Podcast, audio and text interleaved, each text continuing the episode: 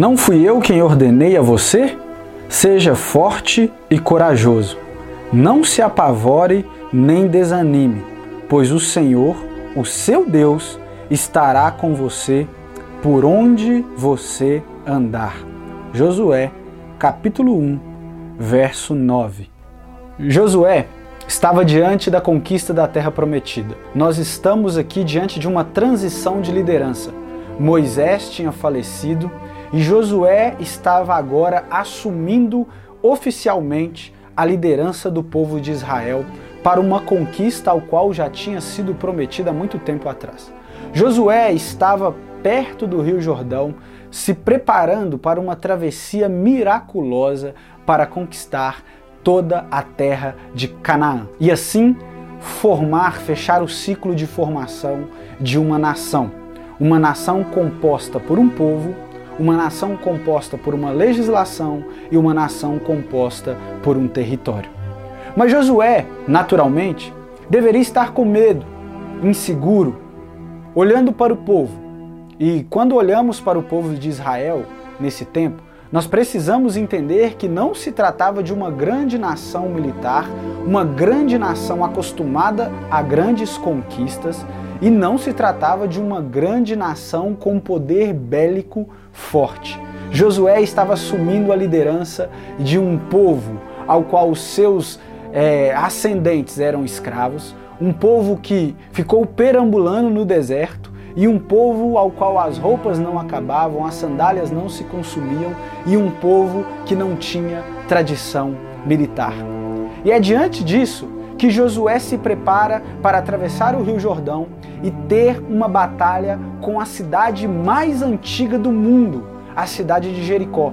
Uma cidade conhecida pela sua alta muralha e pelo seu poder armamentício. Era uma missão praticamente impossível. Josué então estava diante de um desafio incomensurável. E era normal que ao olhar para o povo, era normal que ao olhar para suas armas, era normal que ao olhar para o seu exército, ele se sentisse amedrontado, inseguro, instável. O desafio era muito grande e as suas forças talvez não fossem suficientes. Mas Deus, sabendo disso, ratifica com ele, nos versos anteriores ao que nós lemos, o pacto que fez com Moisés e diz que ele permanece o mesmo, mesmo Moisés já tendo falecido. Ele ratifica a aliança com Josué e ele determina duas sentenças. Não fui eu quem te ordenei? Um questionamento. Seja forte e corajoso. Quantas vezes, assim como Josué nós nos deparamos com situações difíceis em nossa vida, nós nos deparamos com questionamentos às vezes que, pelos nossos próprios recursos, não parecem ter solução. Mas a pergunta que Deus nos faz é: quem ordenou você prosseguir? Às vezes você é um missionário, às vezes você tem um chamado pastoral, às vezes você tem um chamado de liderança, às vezes você é alguém que vive em um discipulado árduo. E quantas vezes você tem pensado em desistir, em desanimar? Mas a pergunta retórica que você deve se fazer nesse momento é: quem ordenou você prosseguir? Se foi Deus quem ordenou que você prosseguisse, é Ele quem determina, é Ele quem sentencia na sua vida. Seja forte e corajoso. Afinal, nós não lutamos com as nossas armas. Afinal, nós não lutamos com a nossa força. Nós lutamos pela força do Senhor. Josué não atravessou o Rio Jordão